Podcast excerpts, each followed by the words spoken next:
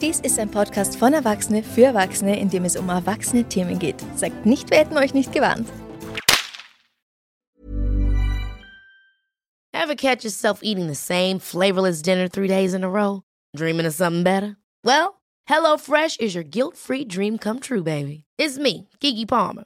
Let's wake up those taste buds with hot, juicy pecan-crusted chicken or garlic butter shrimp scampi. Mm. Hello Fresh. Stop dreaming of all the delicious possibilities and dig in at HelloFresh.com. Let's get this dinner party started.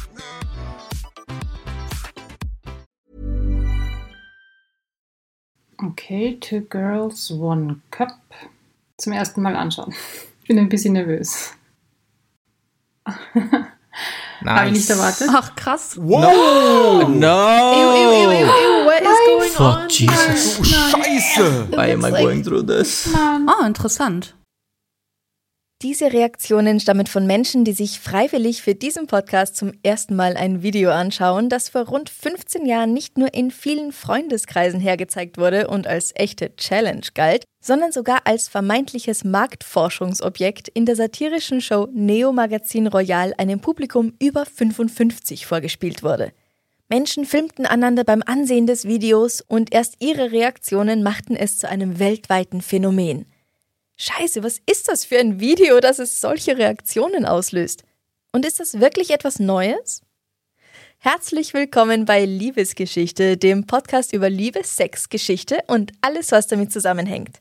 Mein Name ist Franziska Singer und heute gehen wir der Geschichte hinter einem Filmchen auf den Grund, das selbst Hartgesottene zum Speiben gebracht hat.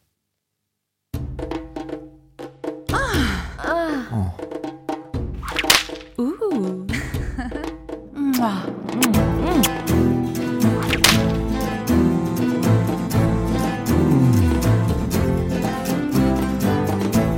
Heute geht es um das Phänomen Two Girls, One Cup.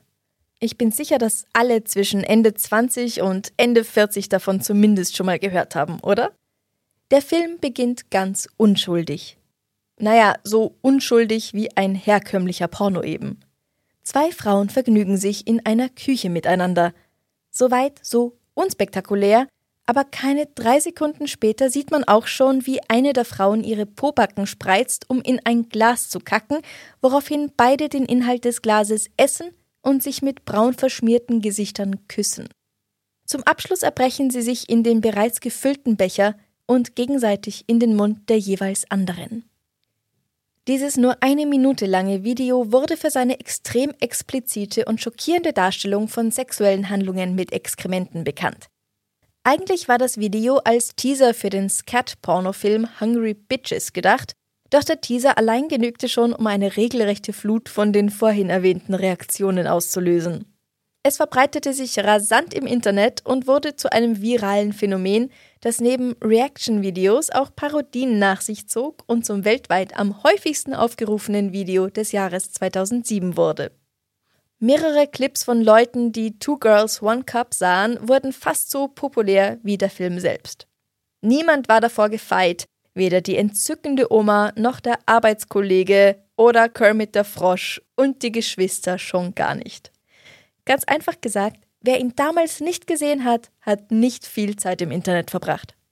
Ich erinnere mich noch gut, dass es damals ein regelrechtes Event war, sich am heimischen PC zusammenzufinden, um sich dieses Video anzusehen, beziehungsweise es nichtsahnenden Freunden oder Verwandten vorzuspielen.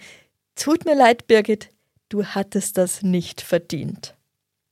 Dieser Teaser für einen brasilianischen Pornofilm geht mit seinem Titel in die Geschichte ein. So wird Two Girls One Cup nicht nur ein Titel, sondern ein regelrechtes Buzzword. Um nicht zu sagen, eine Legende.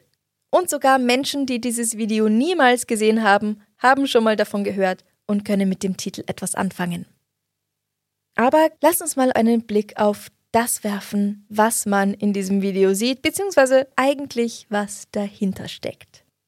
Das ist zum einen die Koprophilie. Dieses Wort bezeichnet den sexuellen Lustgewinn durch menschlichen Kot bzw. dessen Ausscheidung. Seinen eigenen Kot oder den anderer zu essen hat auch eine Bezeichnung Koprophagie. Altgriechisch von Kopros für Mist, Dünger, Kot, Scheiße und Philie für Vorliebe oder Neigung. Was uns Menschen einen Schauer über den Rücken jagt oder anscheinend auch eine morbide Lust bereiten kann, ist in der Tierwelt zum Teil ganz normal. Kaninchen zum Beispiel produzieren zwei Sorten an Kot, einen harten und einen weichen, den sie regelmäßig wieder fressen. Was sich für uns gewöhnungsbedürftig anhört, ist für Kaninchen ein wichtiger Baustein für ihre Gesundheit. Kurze Zwischenfrage an dieser Stelle. Wenn ihr das Video auch mal angeschaut habt oder auch nur bei der Beschreibung von dem, was darin vorgeht, wie ging es euch dabei? No Kink-Shaming, aber falls ihr dabei Ekel empfunden habt, ist das wohl der Normalfall. Denn Ekel ist ein tief im Menschen verwurzeltes Schutzprogramm, das uns vor Gesundheitsgefahren bewahren soll. Riecht oder schmeckt etwas ekelhaft, kann es für uns zunächst kaum gesund sein. Wenn wir Menschen allerdings diesen Schutzmechanismus in uns tragen, was kann uns dazu bringen, diesen zu ignorieren? Gibt es etwa Menschen, in denen dieser Mechanismus vollkommen ignoriert wird? Besiegt die Lust den Ekel? In der Medizin gilt die Koprophagie zunächst als seltene Essstörung, als eine Unterform des Pica-Syndroms, bei dem es im Gegensatz zum Beispiel zum Binge-Eating oder zur Anorexie oder zur Bulimie nicht um die Menge der aufgenommenen Nahrung geht, sondern um die Art des Verzehrten. Dabei werden Dinge gegessen, bei denen es sich nicht um Lebensmittel handelt. Dieser innere Zwang kann auch im Zusammenhang mit anderen Störungen auftreten, wie Alkoholismus, Hirnatrophie oder Tumoren, auch Demenz kann als parallele Begleiterkrankung auftreten, muss aber nicht. Während MedizinerInnen bei Koprophagie dringend zu einer Therapie raten, gilt Koprophilie zwar als ein von der Norm abweichendes Sexualverhalten, also eine seltene Paraphilie nach DSM-5, genau wie auch die Vorliebe für andere Körperflüssigkeiten und Ausscheidungen wie Urin, Blut oder Erbrochenes, aber nicht zwangsläufig als gesundheitsschädlich. Und es wird euch nicht wundern, dass Koprophilie eben als eine eigene Kategorie in der Pornobranche sowie im BDSM- und Fetischbereich gilt. Im sogenannten Scat-Porn oder Scatology wird der Code oder eben Scat zur sexuellen Luststeigerung eingesetzt und gilt nicht als etwas Ekelhaftes oder Abstoßendes, sondern mitunter sogar als Delikatesse. Das Essen bzw. Essen müssen im Sinne von spielerischem gezwungen werden von Kot findet sich also auch als Spielart in meist sadomasochistischen Sexualpraktiken. Durch die Demütigung wird dem passiven Teil eindeutig sein Stellenwert in dieser Beziehung aufgezeigt. Die Beschäftigung der Medizin und Psychologie mit Formen des Pika-Syndroms gab es bereits in der Antike. In der griechischen Heilkunde bei Hippokrates, Galen oder Aetius finden wir Beschreibungen von abweichenden Verzehrverhalten, wo es etwa heißt, sie essen Steine und Erde oder dass Menschen verlangend nach Erde oder Eierschalen oder verglühten Kohlen sind. Im deutschen Hochmittelalter werden Pika-Phänomene auch thematisiert. Im Breslauer Arzneibuch, entstanden um 1300, wird über Menschen geschrieben, die unrechte Gelüste haben und Kohle und Erde essen.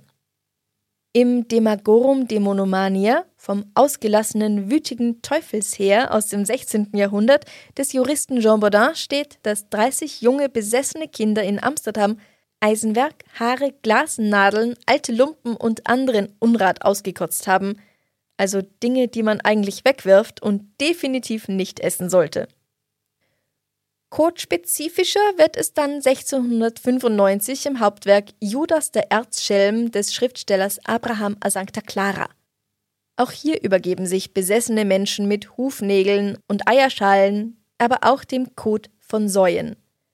Alles jedoch nicht freiwillig, sondern unter dem Einfluss böser Feinde und Dämonen oder eben psychischen Erkrankungen, wie wir das heute eher nennen würden.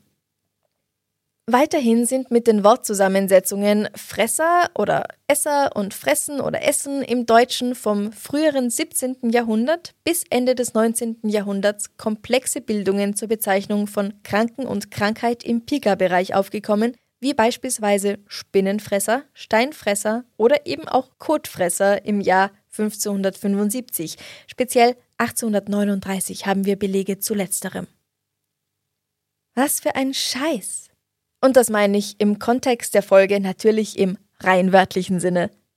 Denn der menschliche Stuhlgang, bzw. das, was diesem entspringt, wird auch in einem mittelalterlichen Fastnachtsspiel des 15. Jahrhunderts zum Objekt der Faszination. Was sind jetzt Fastnachtsspiele? Das sind komische Burlesken, die im 15. Jahrhundert in Deutschland entstanden sind und als Anfänge der deutschen Komödie gelten. Bei dem Fastnachtsspiel vom Dreck oder auch als das Ungetüm betitelt, muss das Ausgeschiedene nicht immer gegessen werden. Hier besticht die reine Existenz eines unverhältnismäßig großen Scheißhaufens, der auf offener Straße gefunden und über den fachmännisch diskutiert wird. Man versucht unter den Bauern den Schuldigen zu finden, bis man beschließt, fachmännischen Rat bei Ärzten einzuholen. Diese denken sehr eifrig über die Entstehung des Ungetüms nach, sowie über das Befinden und das Leiden seines Produzenten, der offensichtlich ordentliche Verdauungsbeschwerden hat.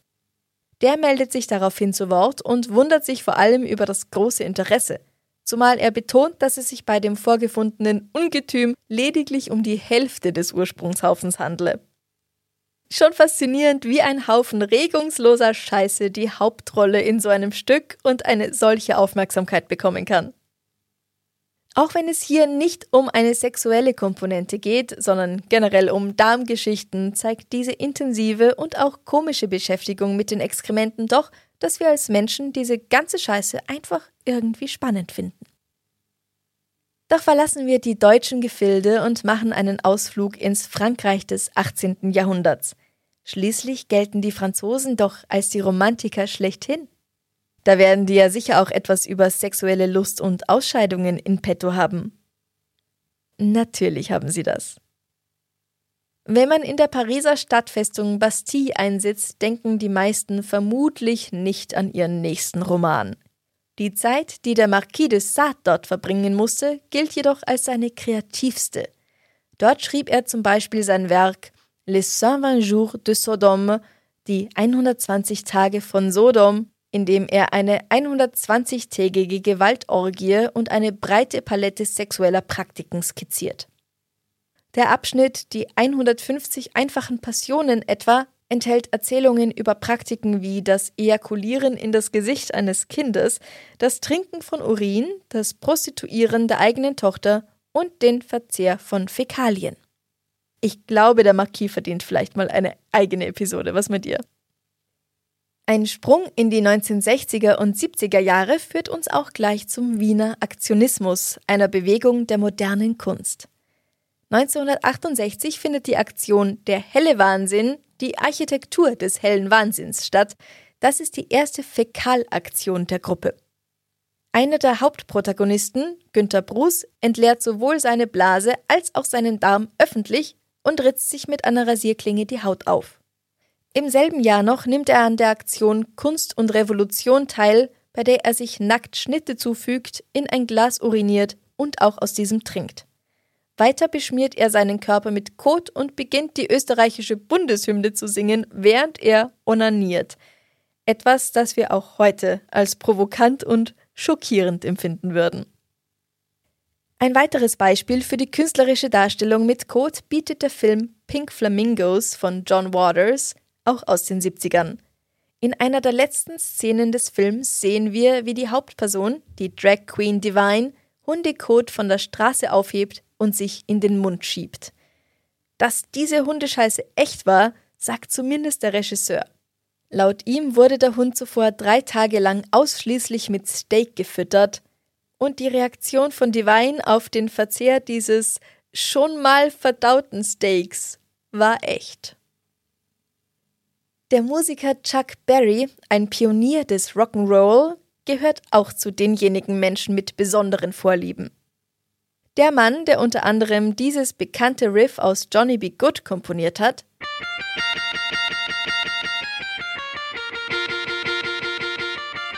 mochte Spiele mit Urin und Kot oder Natursekt und Kaviar. Davon machte er auch selbst Filme und versteckte sogar Kameras unter Toilettensitzen, um nichtsahnenden Frauen beim Stuhlgang zuzusehen. Manchmal stellte er aber auch einfach zu Hause oder in einem Hotel eine Kamera auf und filmte mit, was geschieht. So kann man auf einem der Videos zum Beispiel sehen, wie er zuerst einer Frau in der Badewanne in den Mund pinkelt und sich dann, nachdem sie geduscht hat, selbst hineinlegt. Nun nimmt sie die obere Position ein. Er sagt, jetzt ist es Zeit für mein Frühstück und sie kackt auf sein Gesicht, während er zufrieden grunzt. Er scheint also beide Seiten des Prinzips einer menschlichen Toilette geschätzt zu haben. Mom deserves the best, and there's no better place to shop for Mother's Day than Whole Foods Market. They're your destination for unbeatable savings, from premium gifts to show-stopping flowers and irresistible desserts. Start by saving 33% with Prime on all body care and candles. Then get a 15-stem bunch of tulips for just $9.99 each with Prime. Round out Mom's menu with festive rosé, irresistible berry chantilly cake, and more special treats. Come celebrate Mother's Day at Whole Foods Market. Hey, it's Ryan Reynolds, and I'm here with Keith, co star of my upcoming film, If, only in theaters, May 17th. Do you want to tell people the big news?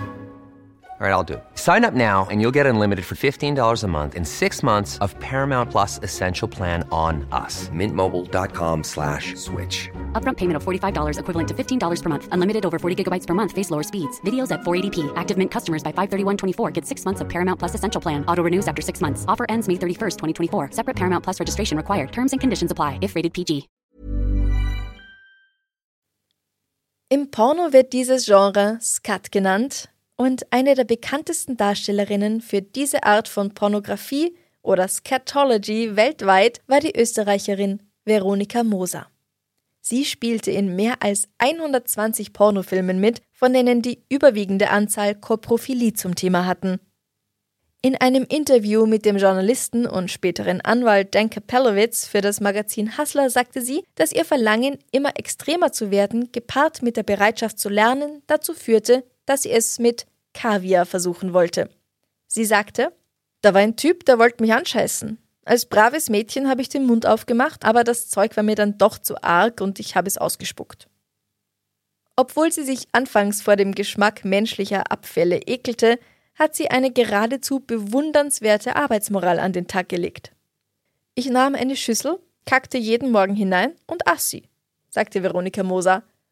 Bald reichte mir mein eigener Kaviar nicht mehr aus und ich träumte davon, mit der Scheiße vieler Männer bedeckt zu sein. Was aus mir geworden ist, können Sie ja in meinen Filmen sehen.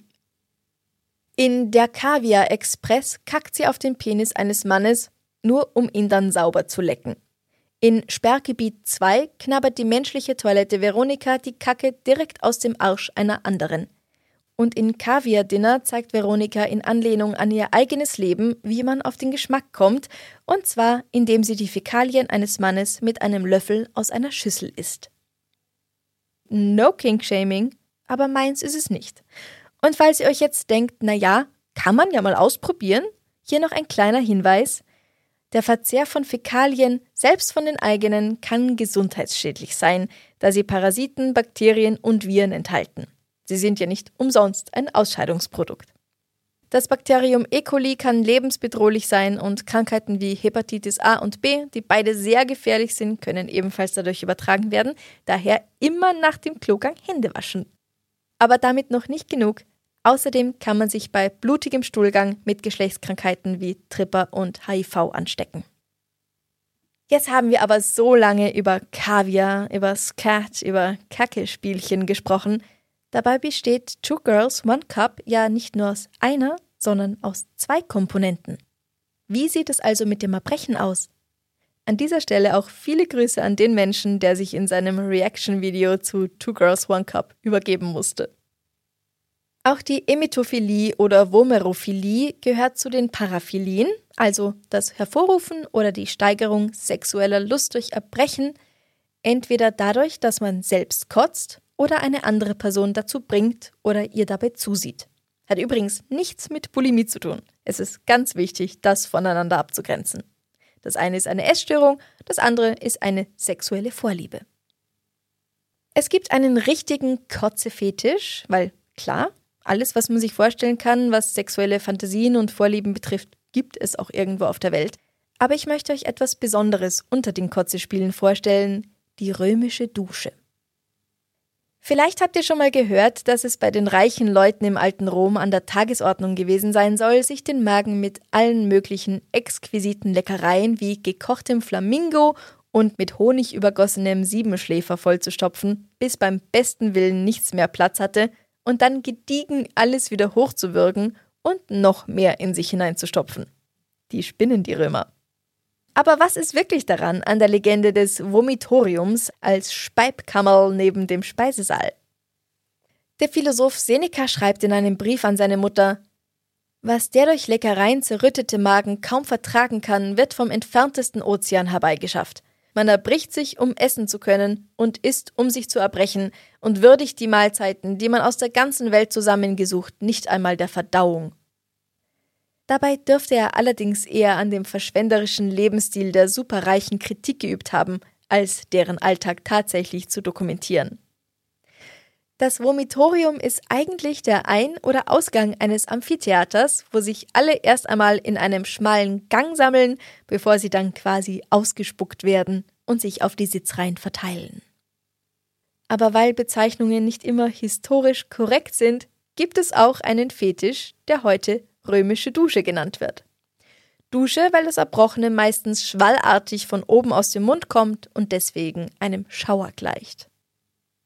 Auch sie ist, wie der vorhin besprochene sogenannte Kaviar, nur etwas für Hartgesottene, die ein gewisses Fable mitbringen, in diesem Fall eben für Erbrochenes. Sie findet ebenfalls in der BDSM-Szene ihren Platz, wobei der dominante Part in der Regel den Devoten ankotzt. Hier spielt allerdings nicht das Erbrochene selbst die größte Rolle, sondern der Akt des Erbrechens. Die eine Person erträgt es, von der anderen angekotzt zu werden und demonstriert damit ihre Unterwürfigkeit. Die so spielerisch dargestellte Abscheu der Dominanten gegenüber der devoten Person kann zusätzlich reizvoll für alle Beteiligten sein. Auch hier ist Etikette wichtig. Wie und wohin genau das Erbrochene hinfließen darf, ist von einer gemeinsamen Absprache abhängig.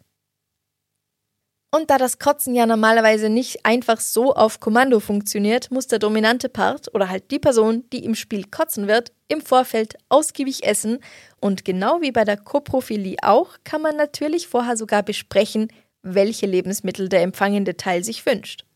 Ich muss aber auch dazu sagen, für viele ist es noch wesentlich erregender, wenn sie keine Ahnung haben, was sie erwartet und sich ganz einfach mit dem abfinden müssen, was sie bekommen. Und am Ende hier auch noch eine kleine Warnung. Es ist nicht empfehlenswert, Erbrechen herbeizuführen, außer es ist wirklich medizinisch notwendig. Die Magensäure kann auf Dauer nämlich die Speiseröhre und die Zähne enorm angreifen. Aber apropos nicht wissen, was man bekommt. Das ist doch die perfekte Überleitung, um zu unseren beiden Damen von Two Girls One Cup zurückzukommen. Denn eine Frage hat mich doch noch arg beschäftigt. Wer schaut sich eigentlich solche Videos an? Und vor allem, warum? Ein Blick auf YouTube unter der Eingabe von Two Girls One Cup gibt einem zunächst ein ziemlich deutliches Bild, wer sich das anschaut. Es gibt Reaktionsvideos wie Ich und meine Freunde sehen Two Girls One Cup, meine Großmutter sieht Two Girls One Cup oder Kermit der Frosch sieht Two Girls One Cup. Sogar Menschen, die nichts mit Pornos oder Fetischen zu tun haben, haben sich also dieses Video angesehen. Nicht immer ganz freiwillig. An dieser Stelle nochmal sorry, Birgit. Wie zu Beginn dieser Folge schon erwähnt, gibt es auch ein Rudelgucken in bekannten TV-Sendungen. Aber warum? Was bringt Menschen dazu, anderen diese Kacke- und Kotzorgie zu zeigen, wenn niemand von ihnen drauf steht? Viele Videos deuten darauf hin, dass es Challenges sind. Wer hält am längsten durch? Wer schafft es nicht wegzusehen und sich nicht vielleicht sogar selbst anzuspeiben? Spielt vielleicht auch der Stolz der Zeigenden mit hinein, etwas Schockierendes zu kennen und in den Freundeskreis zu bringen? Schließlich gibt es eine nicht unwesentliche Anzahl von Menschen, regelrechte Fangemeinden rund um Gore- und Splatterfilme, die auch ein hohes Maß an Ekel bedienen. Mit dem Unterschied, dass zwar meistens keine Exkremente gegessen werden, dafür aber Menschen auf unrealistische, aber teilweise auch erschreckend realistische, brutale und lächerlich übertriebene Arten und Weisen getötet werden. Ich glaube, Human Centipede könnte hier die Schnittmenge darstellen. Körperteile und Flüssigkeiten spielen auch hier in einem schockierenden Kontext eine Rolle. Doch der Mensch gewöhnt sich an vieles, stumpft gegebenenfalls ab und verlangt dann nach mehr.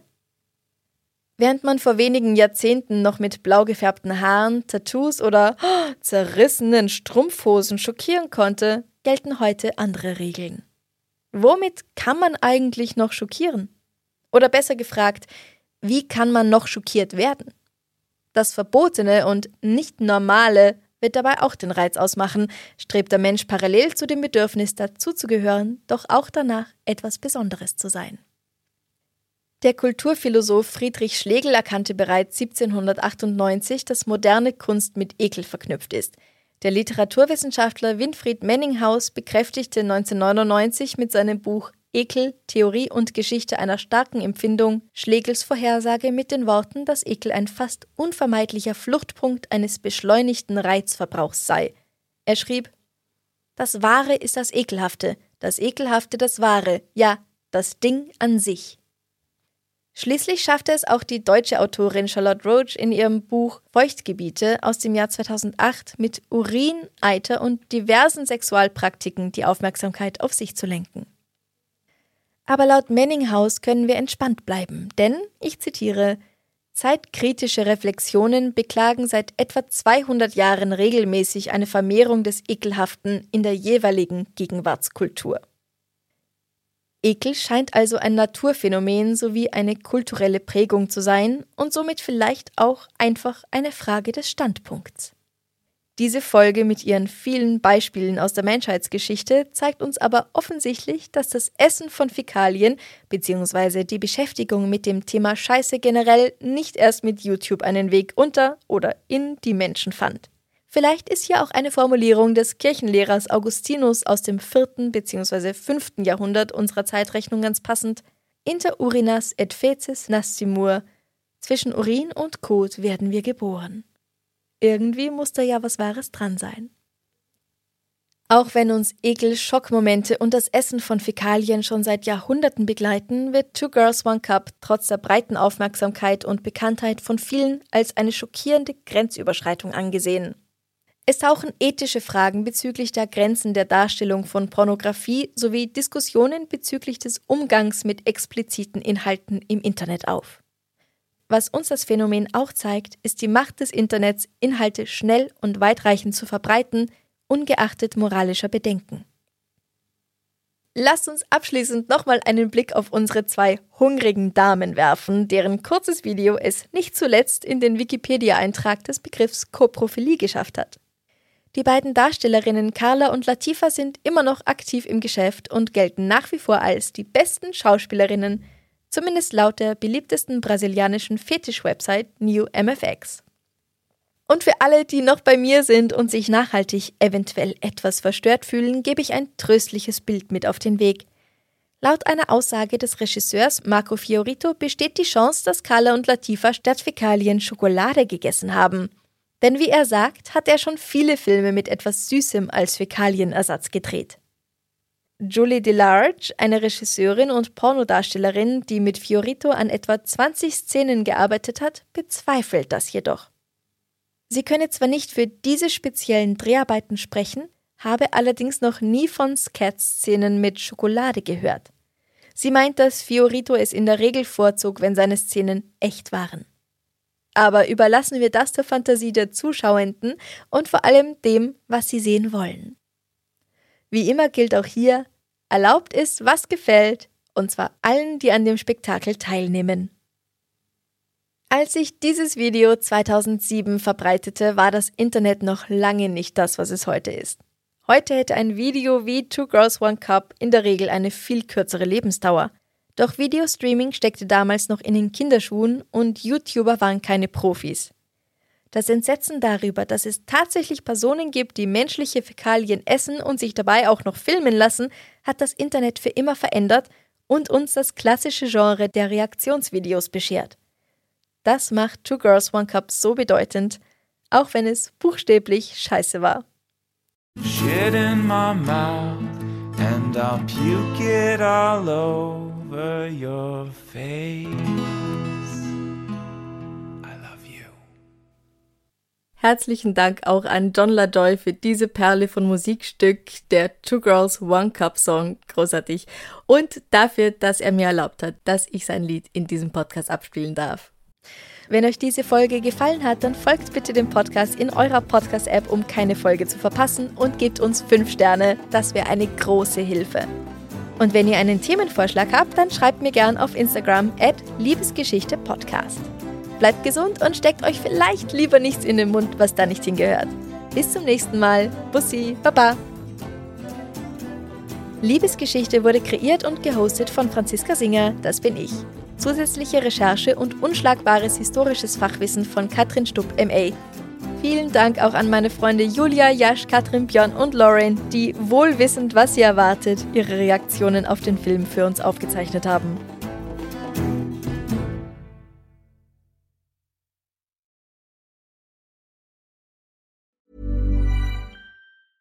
Mom deserves the best, and there's no better place to shop for Mother's Day than Whole Foods Market. They're your destination for unbeatable savings, from premium gifts to show-stopping flowers and irresistible desserts. Start by saving 33% with Prime on all body care and candles. Then get a 15-stem bunch of tulips for just $9.99 each with Prime. Round out Mom's menu with festive rosé, irresistible berry chantilly cake, and more special treats. Come celebrate Mother's Day at Whole Foods Market. Servus, mein Name ist Franziska Singer und in meinem Podcast Darf's ein bisschen Mord sein, erzähle ich euch jede Woche von einer wahren Begebenheit aus der Kriminalgeschichte. Es geht um meist recht kuriose Kriminalfälle aus aller Welt. Dabei muss es nicht zwangsläufig blutrünstig zugehen. Von der Reise, die Josef Haydns Schädel nach seinem Tod gemacht hat, über einen ungeklärten Diamantendiebstahl bis zum kleinsten Kannibalen der Welt ist alles dabei. Ein spezieller Fokus liegt oft auf Femiziden, häuslicher Gewalt und Sekten oder sogenannten High Control Groups. Bei aller Ernsthaftigkeit und allem Respekt den Opfern gegenüber darf aber auch Witz und Wiener Schmäh nicht zu kurz kommen, denn schließlich kann man die schlimmsten Dinge im Leben nur mit ein bisschen Humor bewältigen. Jeden Montag erscheint eine neue Folge, die einen Kriminalfall ausführlich behandelt. Den Podcast Darf's ein bisschen Mord sein findest du auf allen gängigen Podcast-Plattformen oder über die Website www.darfseinbissalmordsein.com.